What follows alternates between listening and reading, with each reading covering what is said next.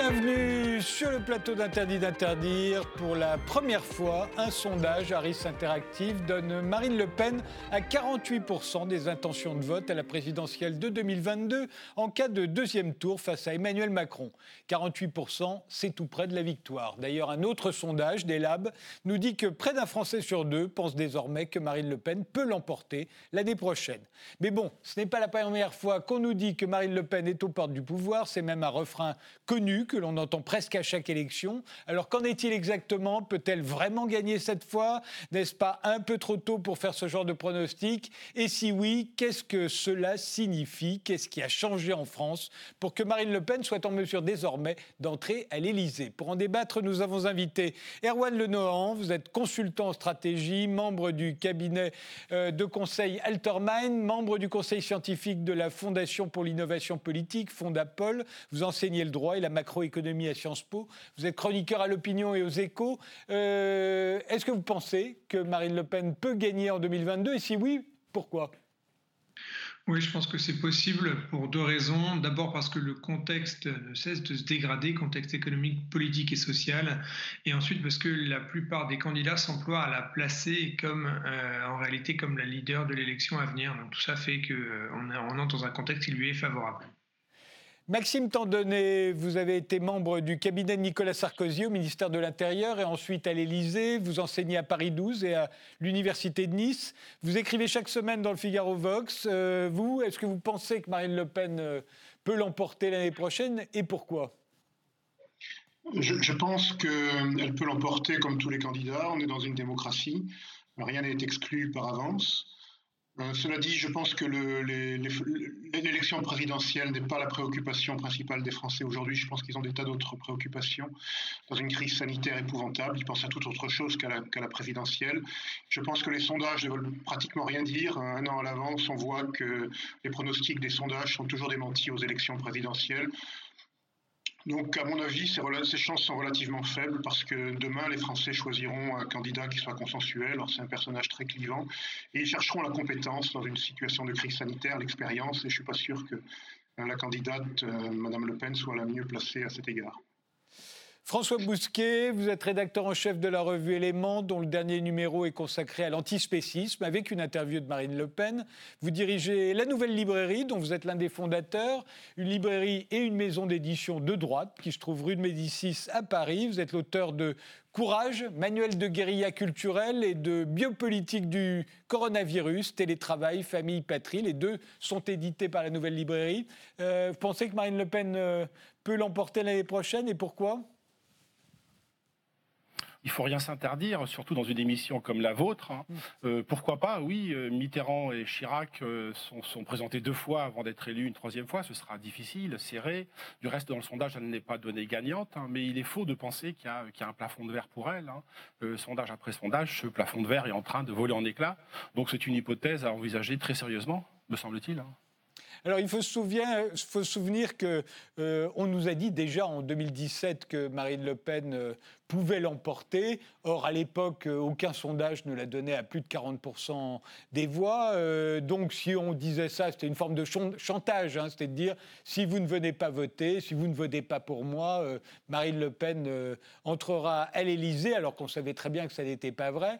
est-ce que, est-ce qu'aujourd'hui, est-ce qu'il n'y a pas la même tentation, c'est-à-dire de crier au loup, au fond, Erwan Lenohan s'il y a probablement la même tentation de crier au loup, euh, et on voit bien que euh, d'abord chacun des candidats a intérêt à se retrouver à Marine Le pense avoir intérêt à se retrouver face à Marine Le Pen au second tour, dans l'espoir d'avoir un réflexe républicain qui le ferait gagner l'élection. Euh, et on a vu que c'est un stratagème politique qui a été utilisé maintes fois dans les élections passées, de se poser comme le principal recours pour empêcher la victoire ou l'élection du camp de Marine Le Pen.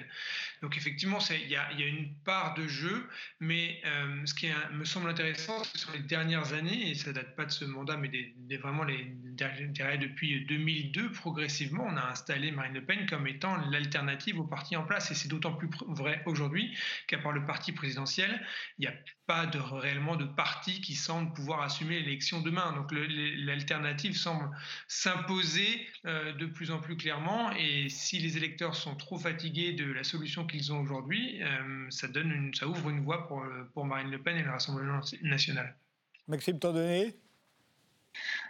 Oui, je suis assez d'accord avec ce qui vient d'être dit, sauf que je nuancerai un peu sur les alternatives possibles. Hein. C'est vrai que les sondages euh, donnent euh, toujours euh, un, binôme Macron-Le Pen, mais quand on regarde les vraies élections, notamment les élections municipales, on voit que la France, la France profonde est, très fortement en faveur à la fois de la droite qui obtient à peu près 33% et même de la gauche qui est à un niveau relativement élevé. Donc il y a un décalage entre les vraies élections les sondages. Et à mon avis, on a tort de se focaliser uniquement sur les sondages qui sont souvent biaisés.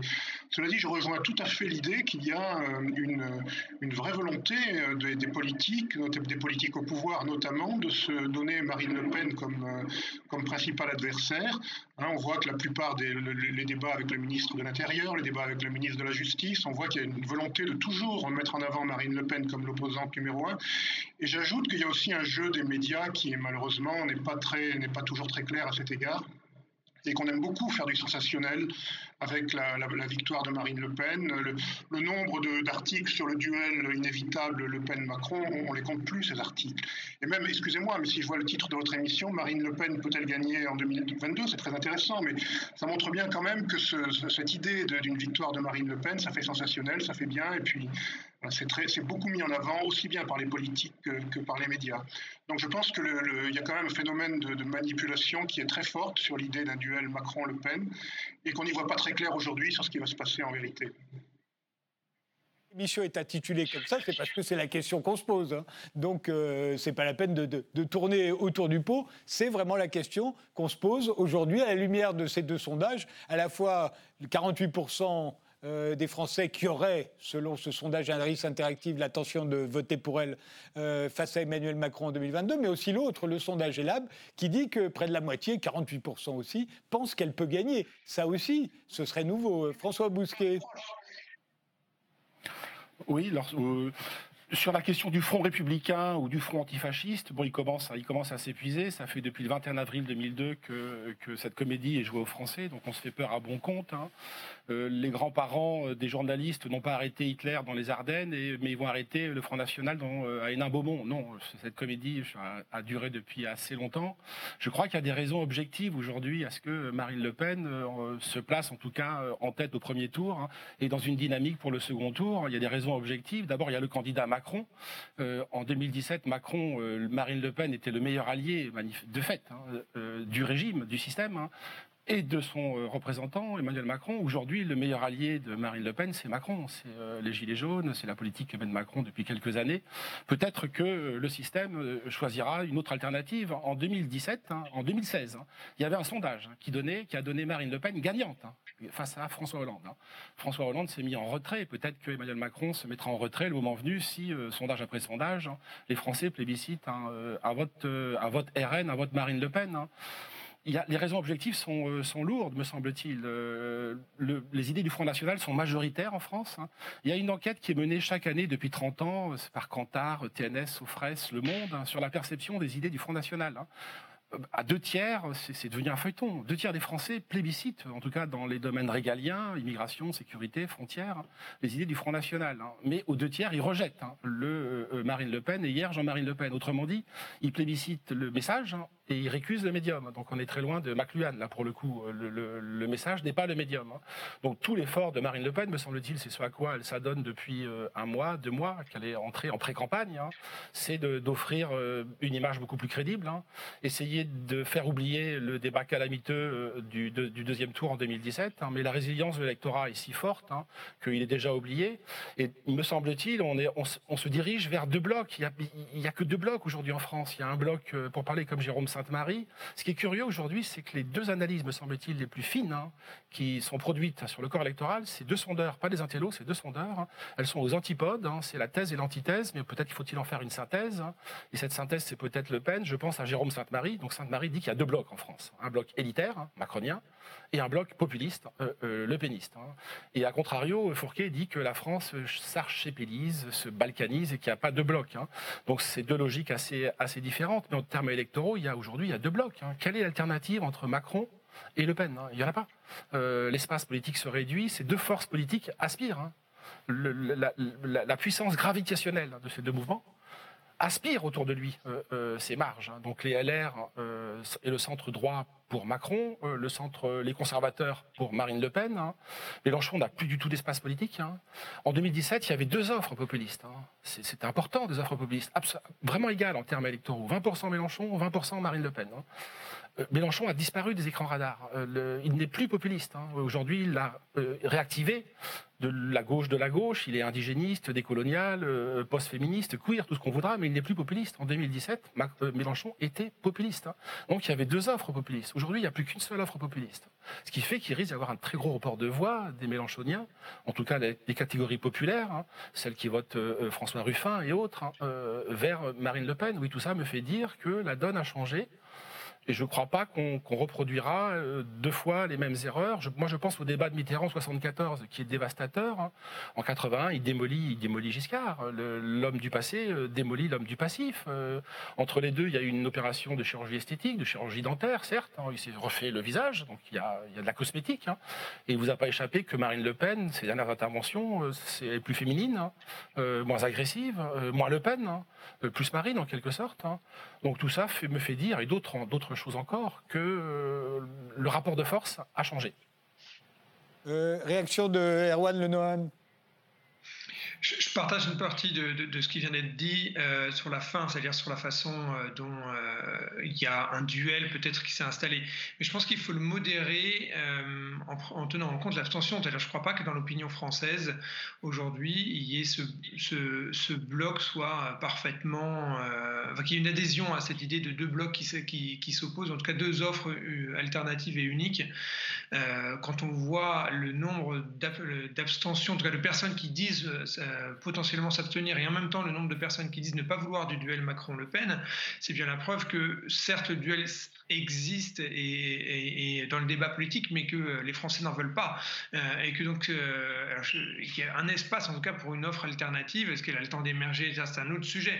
Mais, mais je pense que le, le, le, cette, ce, ce, ce, duel ne suscite pas un enthousiasme fou des Français. Et c'est d'ailleurs en partie ce qui pourrait d'ailleurs faire l'élection de Marine Le Pen, c'est l'abstention.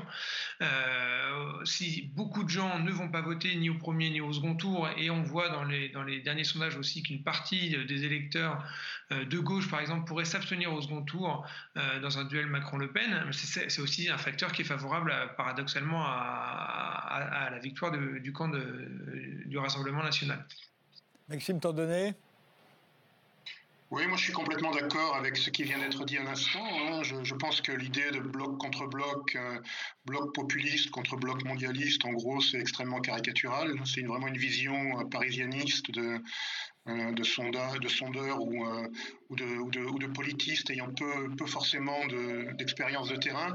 Je crois que l'expérience des dernières élections municipales par, par contre, montre que la, donne est euh, beaucoup plus diverse que ça. Je pense que l'immense majorité des Français, 80% des Français, ne se reconnaissent pas dans le duel Marine Le Pen. Il y a eu d'ailleurs, on en revient à des sondages qui l'ont, qui l'ont, qui l'ont, très bien montré. Et je crois que la grande majorité des Français, elle veut sortir de la crise sanitaire, elle veut vivre normalement, elle veut lutter contre la pauvreté, contre contre le, chômage, contre, elle veut mieux maîtriser l'immigration, elle veut lutter contre l'insécurité. Euh, on n'est pas du tout dans, dans, la, dans, la, vraie vie, on n'est pas dans l'idéologie mondialiste contre populiste. Je crois que c'est pas ça. C'est vraiment une vision euh, très, très caricaturale et très théorique. Je pense que la grande majorité des Français n'est pas sur cette ligne. Alors cette vision euh, que vous qualifiez de caricaturale ou de, ou de parisianiste, au fond, c'est quand même la vision de Marine Le Pen, François Bousquet. mais c'est peut-être aussi celle d'Emmanuel Macron, qui consiste à dire, au fond, il y a deux blocs.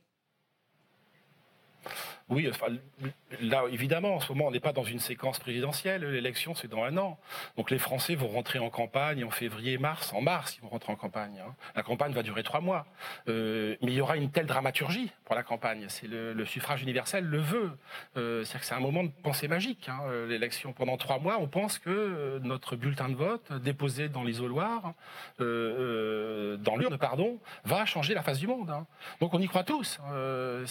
vraiment, on y croit tous y croit pendant trois mois. Évidemment, dès le lendemain, c'est la gueule de bois. Dès le lendemain, c'est l'atterrissage. Hein.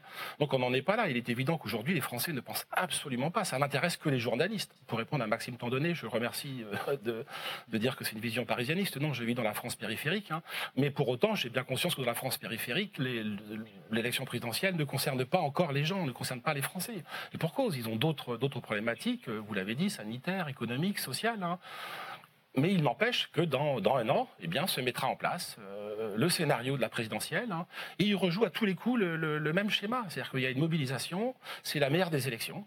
La, donc par définition, c'est l'élection où l'électorat se déplace, hein, où l'abstention est la plus faible. Peut-être sera-t-elle forte hein, au deuxième tour, euh, euh, comme il a été dit dans un premier temps, quand les électeurs de gauche, ou en tout cas de la gauche de la gauche, ne se décideront pas, ne voudront pas arbitrer, au fond, comme Mélenchon en 2017, ne voudront pas arbitrer entre Marine Le Pen et Emmanuel Macron.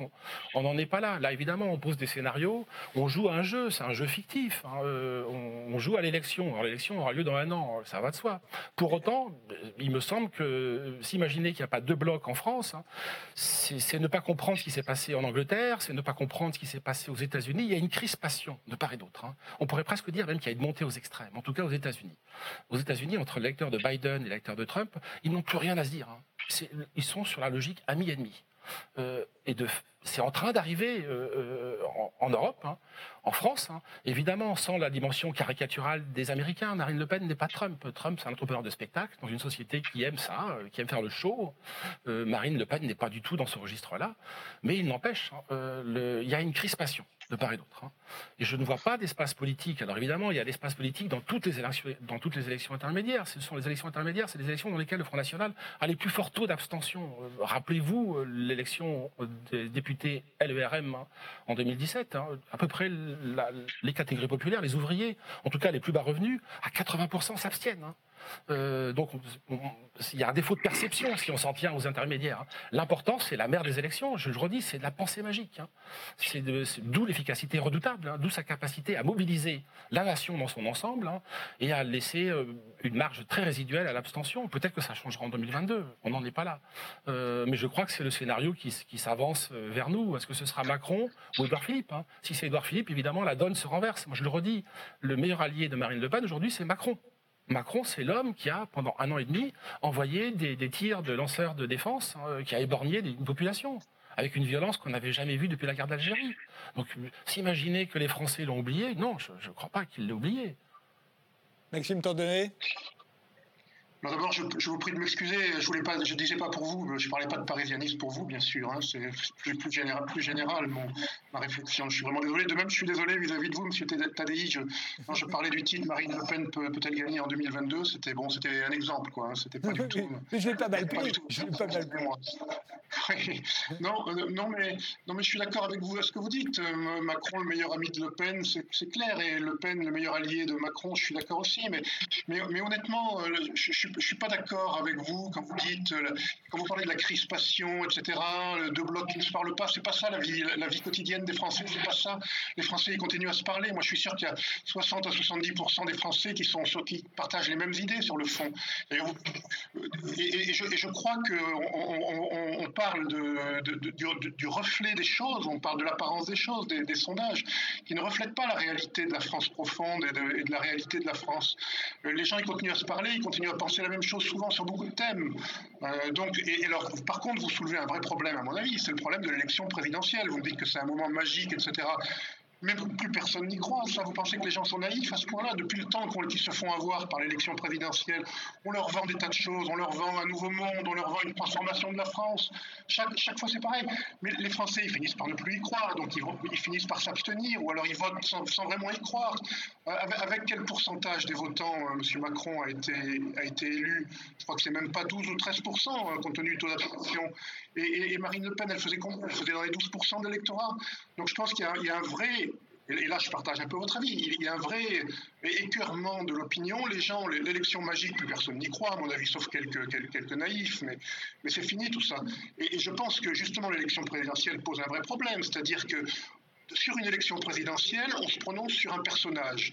Un personnage, c'est très facile de manipuler une image de quelqu'un à travers, euh, euh, une image télévisuelle, à travers une manière de le maudire ou de le, magnifier. Et, on, ne, discute plus justement. Et, moi, je trouve que c'est complètement aberrant d'avoir une élection présidentielle qui dévore les autres élections, notamment l'élection législative, alors que lors d'une législative, en principe, on parle d'un programme, parti qui, des partis qui présentent un programme. Les législatives, on parle d'une personne. Les, pardon, les présidentielles, on parle d'une personne. je crois que la démocratie française est en train de crever à cause de ça, à cause de l'élection présidentielle telle qu'elle est vécue aujourd'hui. C'est-à-dire qu'on vend des personnages aux Français comme on, vend, comme on leur vendrait des savonnettes.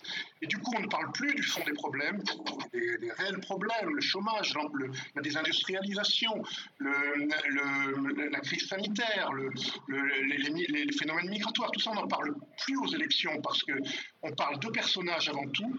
Euh, ces personnages, évidemment, ont un programme qui est fait de gadgets. Souvent, hein, sont des gadgets. On va supprimer la taxe d'habitation, on va, on va faire, on va créer, on va recréer le service militaire. C'est toujours pas fait d'ailleurs, le service national. Donc, ça se joue sur des gadgets, ça se joue sur des images et non plus sur un vrai débat de société. Moi, je regrette vraiment que cette élection présidentielle ait été à tel point dénaturée, parce que c'était pas ça à l'époque de De Gaulle, l'élection présidentielle. Je pense qu'elle a été complètement dénaturée et elle finit par ronger la démocratie française. Et moi, ça m'inquiète beaucoup. Erwan Lenohan je souscris une grande partie de ce qui vient d'être dit à propos de l'élection présidentielle. Je pense que beaucoup des, difficultés ou des tares, pour être un peu plus dur, de la vie politique française viennent de là.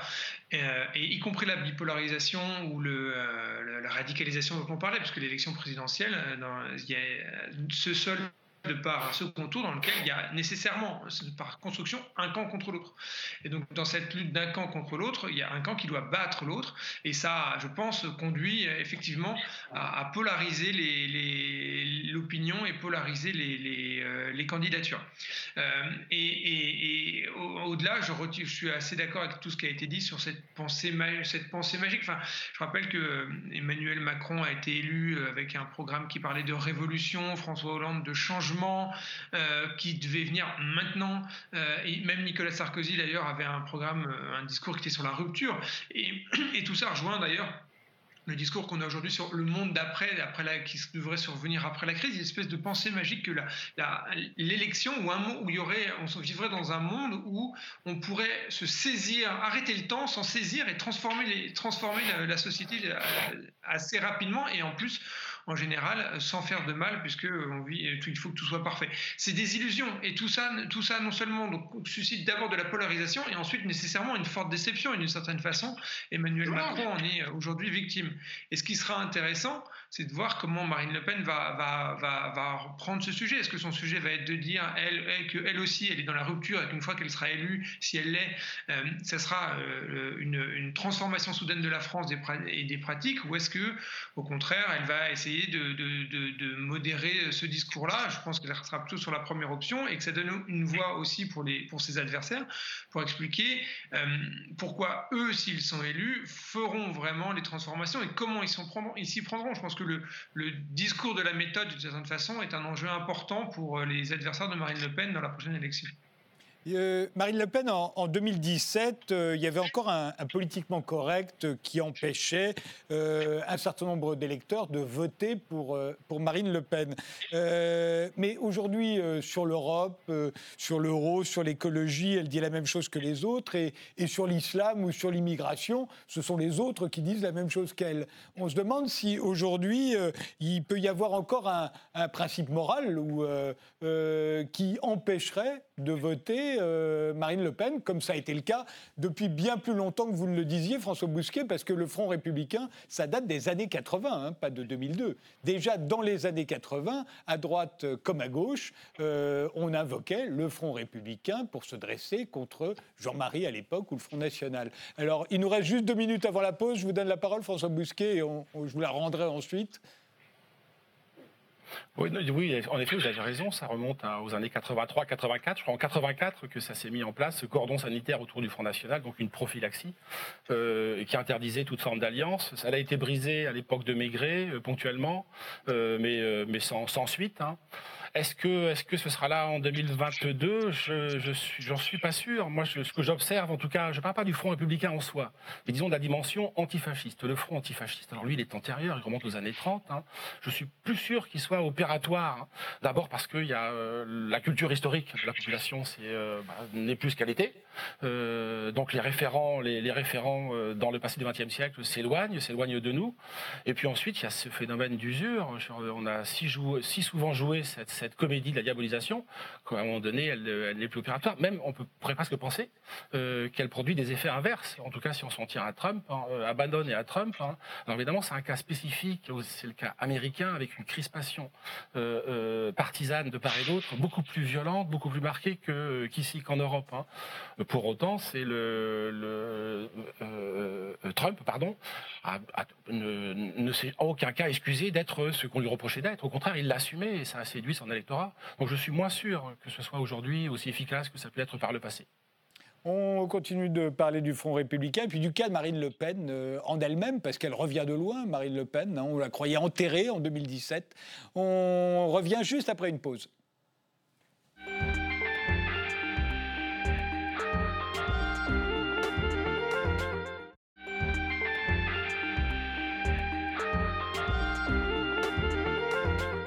On reprend ce débat avec Erwan Lenohan, avec Maxime Tordonnet et François Bousquet. François Bousquet, encore une question. Vous êtes, euh, en tant que rédacteur en chef de la revue Éléments et, fondateur de la nouvelle librairie, euh, euh, c'est votre camp, le camp de la droite.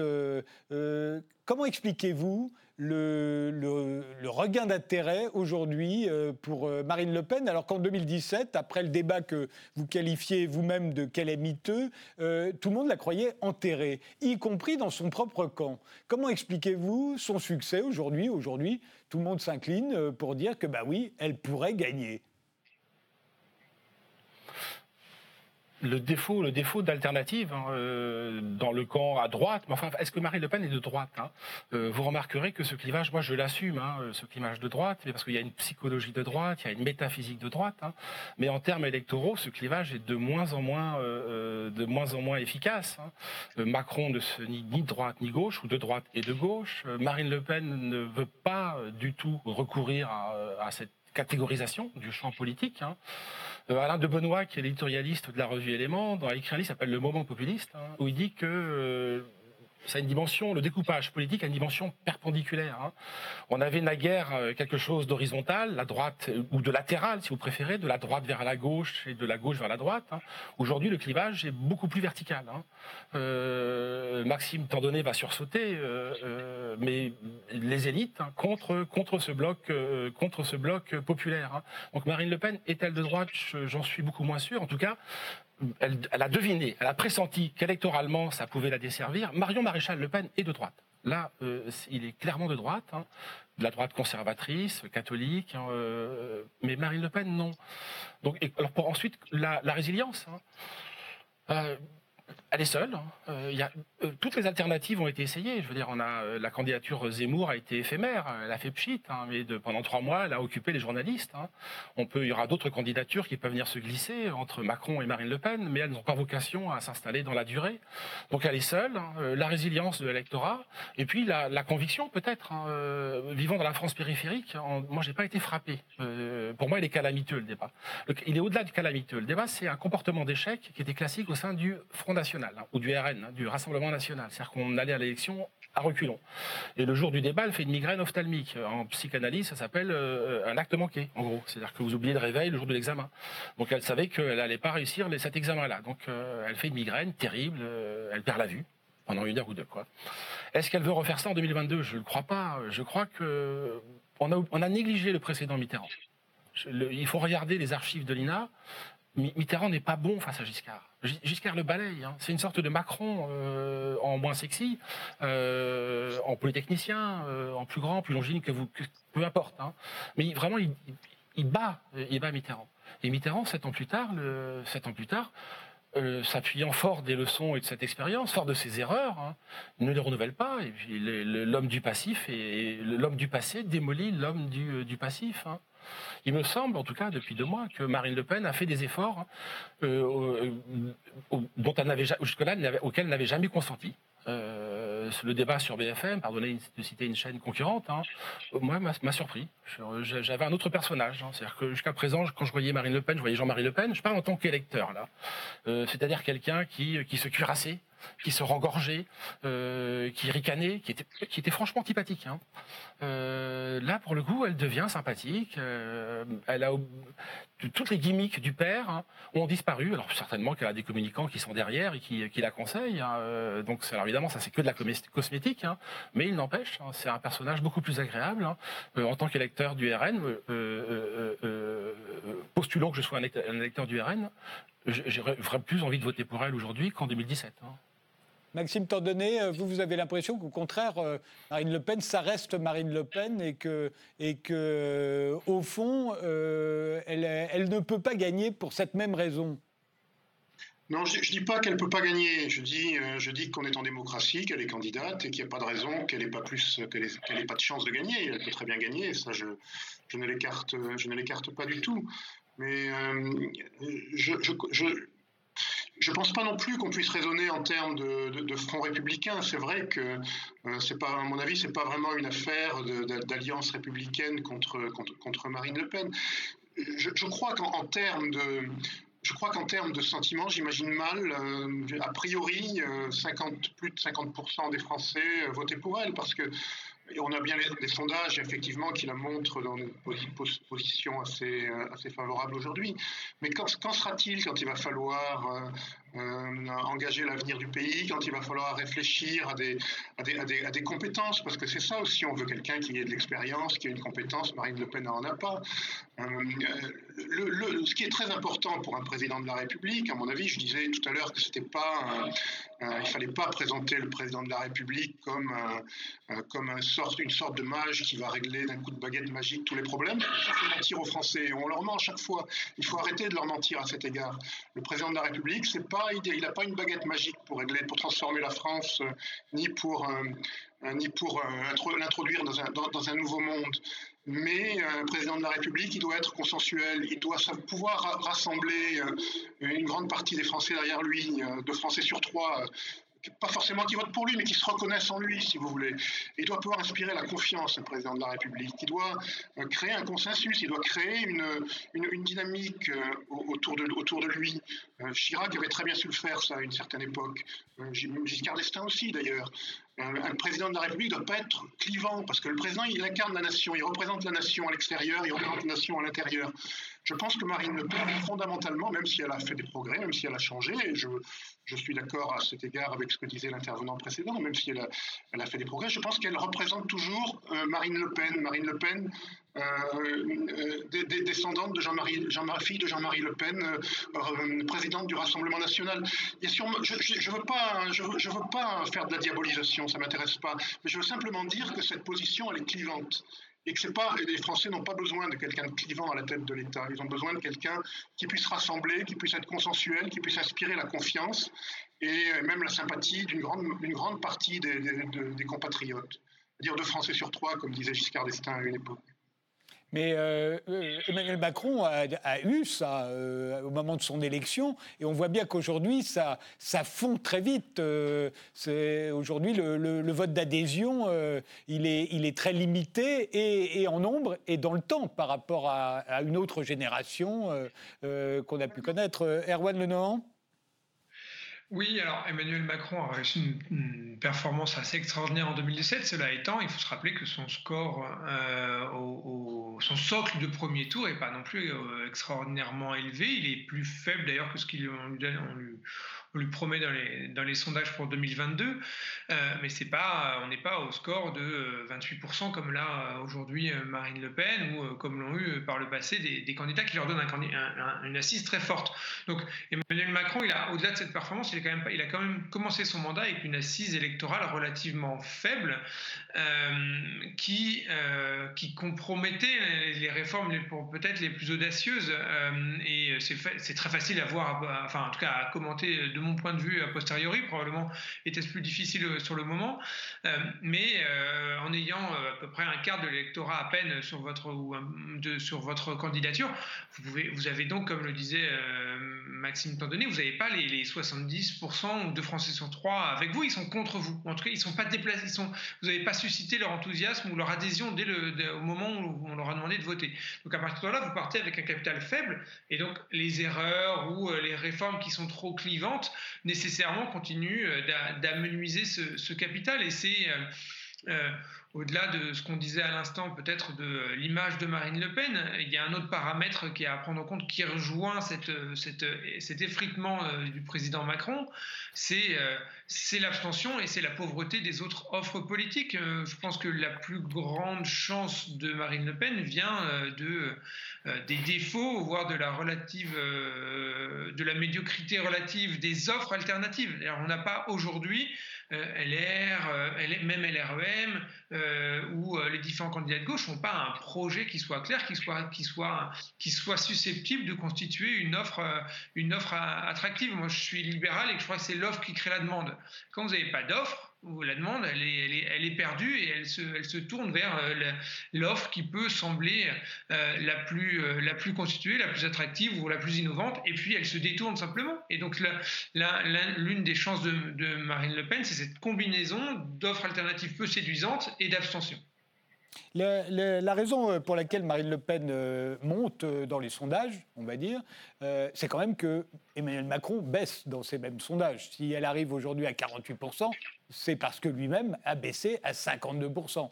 Euh, or, euh, euh, Emmanuel Macron, vous le disiez, Maxime Tandonnet, on veut des gens compétents, etc. Et c'est certainement au moment du débat en 2017, c'était criant, pour, peut-être pour les raisons qu'expliquait François Bousquet, que Emmanuel Macron avait l'air plus compétent que Marine Le Pen. mais quand on va être l'année prochaine, on sera après euh, euh, quasiment deux ans de Covid, euh, si tant est qu'on n'a pas vaincu l'épidémie d'ici là. Est-ce que Emmanuel Macron va paraître aussi compétent qu'il le semblait en 2017 la, crise du Covid, c'est terrible pour tous ceux qui auront été au pouvoir pendant le Covid, non? C'est moi que vous posez la question, pardon. Oui, oui, oui je pense que en, 2022, il est sûr que le jeu de rôle sera complètement, complètement différent. Macron ne pourra pas jouer s'il est candidat, s'il est au deuxième tour. Hein, j'en sais rien. Moi, je vous dis, je suis complètement. Euh, j'ai aucun pronostic à cet égard. Hein. S'il est au deuxième tour, il ne pourra pas refaire le même, euh, euh, le même, euh, la même communication sur sa compétence et, et ça, ne jouera évidemment pas pareil. Et, euh, mais on peut se demander d'ailleurs qu'est-ce qu'il pourra promettre, quel rôle, quel rôle il, pourra jouer, il pourra jouer dans ce cas. Mais je crois que justement, après, dans le contexte dramatique que la France aura vécu pendant pendant deux ans, avec plus de 100 000 morts sans doute, avec euh, une crise économique effroyable. Avec, à mon avis, la, tendance, sera plutôt de, s'orienter vers, euh, vers l'expérience, pas vers quelqu'un qui n'aura jamais eu la moindre expérience de l'État, euh, pas quelqu'un qui, qui, apparaîtra comme totalement, totalement nouveau sur la scène politique. Moi, je ne crois pas trop ça. Je pense que c'est plutôt l'expérience et des gens qui auront fait leurs preuves qui pourront qui, pourront, euh, qui auront une chance de, de se distinguer dans, dans cette élection. J'essaie de réfléchir en termes de, psychologie du peuple. Après une crise pareille, qu'est-ce qu'on cherche? On cherche quelqu'un qui a l'expérience, on cherche quelqu'un qui rassure, quelqu'un qui aspire la confiance. Donc, j'ai pas de nom à mettre derrière ça, malheureusement. Mais je pense que ce sera plutôt la tendance euh, qui prévaudra à l'époque. François Bousquet? Oui, c'est pas le, procès en incompétence de Marine Le Pen est ancien. Euh, il, était déjà adressé, ce procès en incompétence, au père. Hein. Il est globalement adressé au Rassemblement national. Hein. Peut-être qu'il y aura du changement euh, à cet égard-là. Je voudrais revenir sur cette notion de deux Français sur trois. Euh, c'est une séquence qui est très loin derrière nous, deux Français sur trois. C'est l'époque de la moyennisation, de, l'avènement de les classes moyennes, hein, de l'épanouissement de la société de consommation. Et on, on, commençait à basculer des 30 glorieuses vers les 30 piteuses. Ce que j'observe, moi, au contraire, c'est une société qui est très, fracturée Les, actes des Gilets jaunes l'ont montré. Euh, les livres de Guy Lui le montrent, euh, en attestent. Hein.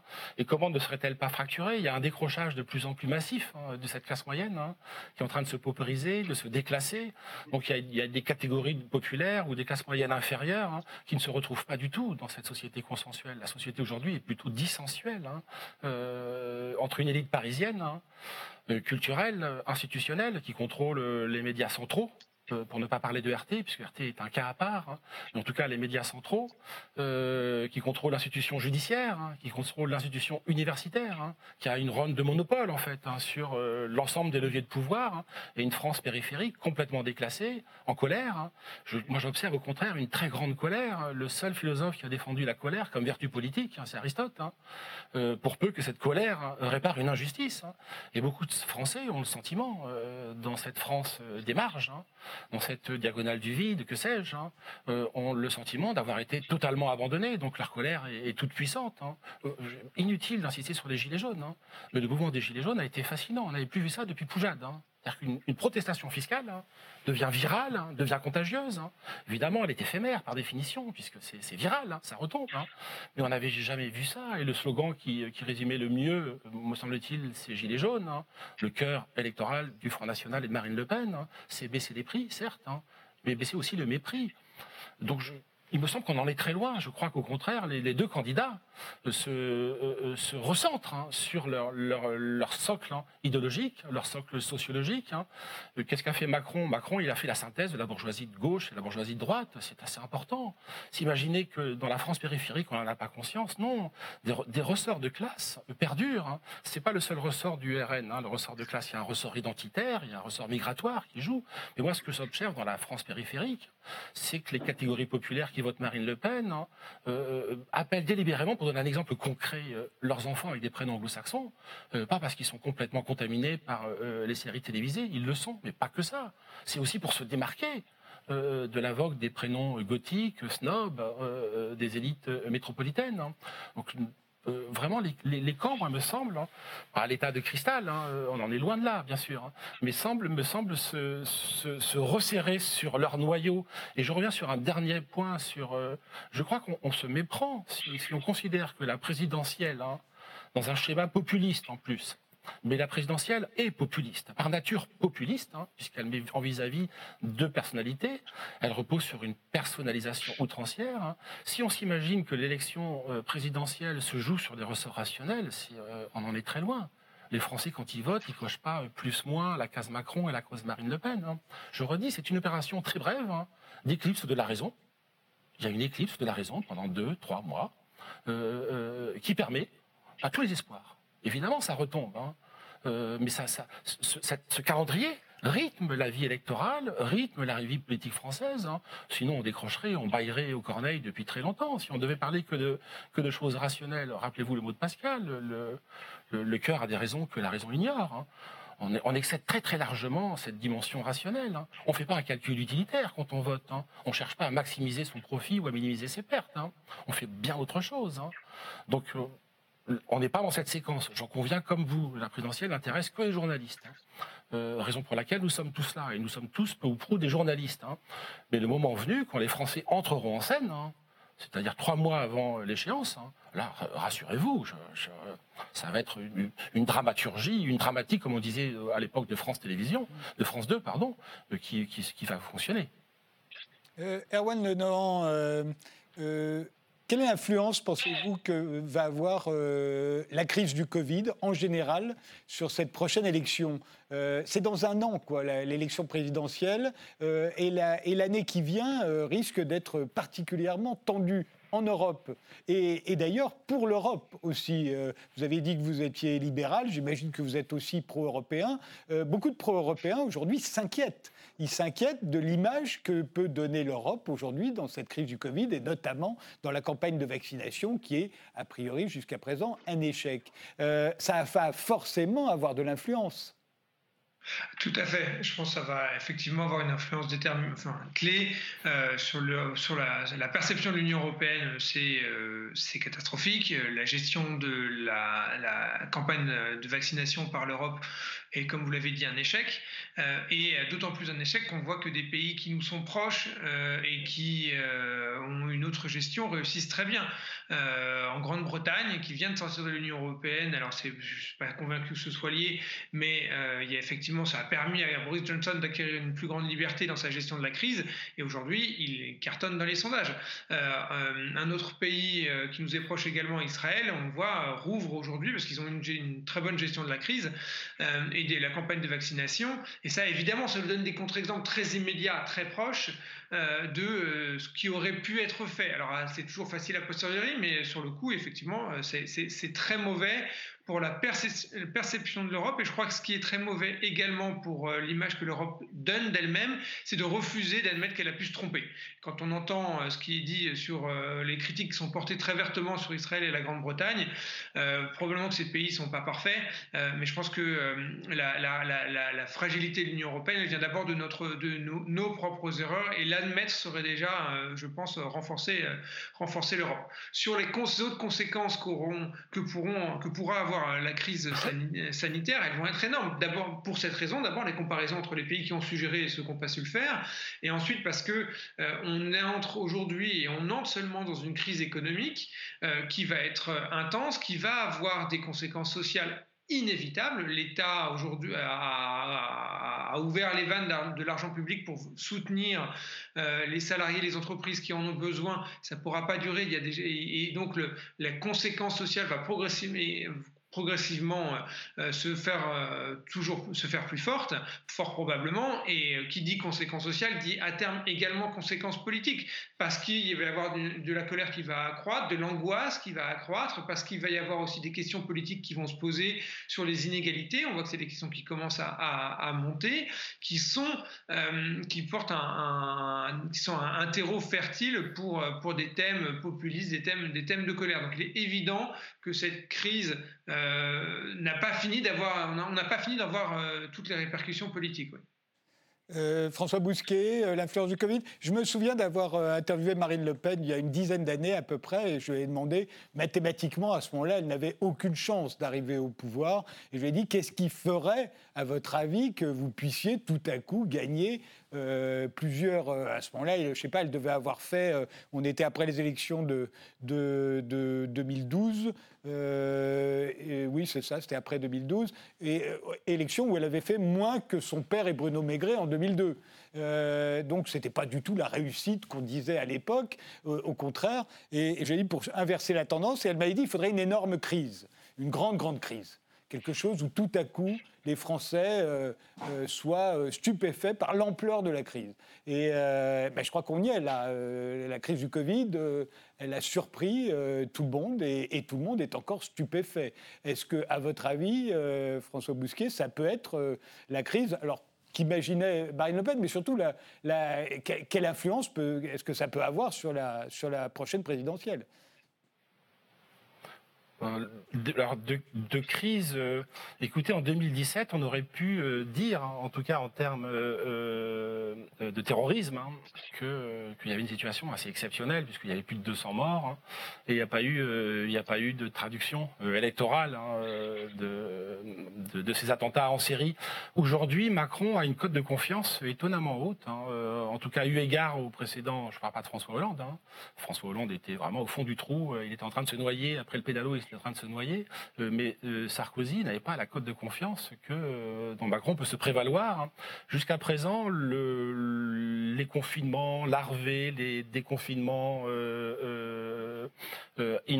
interrompus servent servent en partie, euh, Macron. Euh, il n'y a pas de mouvement de gilets jaunes. Euh, les crises sociales sont repoussées. Enfin, le troisième tour social est repoussé en quelque sorte, une fois de plus. Hein. Est-ce que ça va durer? S'il y a un reconfinement, bon, on peut imaginer qu'avec un reconfinement, Macron va plonger dans, dans les sondages. Hein. Alors la crise, on attend d'en voir les effets. Est-ce qu'elle va jouer pour Marine Le Pen? Oui, c'est possible, puisque tout à l'heure je parlais d'un procès en incompétence. Hein. Et que font les Français depuis, même en maintenant une certaine confiance à Macron, depuis un an, depuis qu'on est rentré dans le premier confinement il y a un an? Bah, C'est un procès en incompétence à nos élites techno, à, à l'énarchie le, procès en incompétence. Hein. C'est là un procès au laboratoire, euh, aux politiques, hein, euh, à tous les grands corps d'État. C'est-à-dire que le principe de Peter, euh, qui veut qu'on atteigne un, stade d'incompétence, hein, eh bien, il semblerait, dans l'esprit des Français, moi, si je m'en tiens au sondage, à la perception dont la crise est gérée, bah, que Macron a, heurté son seuil de compétence ou d'incompétence en passant bah, du ministère des Finances à l'Élysée. Alors euh, peut-être qu'il y aura une traduction électorale, euh, bah, si, pour le Front National, euh, le Rassemblement National plutôt, souhaitons-le. il faut attendre des effets de la crise. Tant qu'on sera confiné, tant qu'on vivra sous cloche, hein, toute cette colère souterraine hein, ne pourra pas surgir. Hein. Mais dès qu'on lèvera la cloche, dès qu'on lèvera le, sous-vide, dès qu'on reviendra, dès qu'on passera du in vivo, enfin des laboratoires ou, du in vitro des laboratoires au in vivo, pardon, peut-être alors là, les colères vont exploser et se venger contre, contre les sortants, vont sortir les sortants. Dernier mot, euh, Maxime Tandonnet ben, sur le même sujet, oui. Euh, ça peut jouer dans les deux sens, en fait. La, crise du Covid peut jouer dans les deux sens. On peut avoir à l'élection présidentielle, comme le disait très bien M. Bousquet, une éclipse de la, une éclipse de la raison. Hein. C'est un terme euh, très fort, c'est-à-dire qu'on fait n'importe quoi, en fait. Hein. On vote selon la uniquement en fonction de sa colère, de ses passions, de, de son énervement. Ça, c'est possible que ça joue comme ça. Moi, je suis pas certain parce que j'ai plutôt confiance dans les Français. Moi, j'ai plutôt confiance dans la raison des gens, justement. Je ne crois pas à l'éclipse de la raison. Je pense que, j'espère que la raison va prévaloir, justement. Et, je pense que les Français choisiront plutôt, dans une situation aussi dramatique, où il y a autant de morts, autant de drames, ils choisiront pas forcément de, de, de, maintenir les, les, équipes en place, mais ils choisiront, ils choisiront des candidats, un candidat qui a fait, pas forcément, je suis pas dans le procès pour, pour incompétence, hein, je suis pas capable de dire ça, mais d'expérience, quelqu'un qui a de l'expérience de l'État, qui a l'expérience des crises, qui a déjà vécu ce genre de situation, et, à mon avis, euh, c'est plutôt dans ce sens-là que ça pourrait jouer, mais j'en suis pas sûr du tout, euh, sincèrement. Euh, Erwan Lenoir, euh, dernière question. On a beaucoup parlé de, des électeurs de gauche qui ne veulent plus euh, voter, en tout cas une partie d'entre eux qui ne voudraient plus voter pour, pour Emmanuel Macron, qui ne se déplaceront pas. Euh, vous y croyez? Alors, on est à un an de l'élection, mais euh, il y, y, a du temps d'ici là. Mais vous y croyez? Vous, croyez que c'est possible?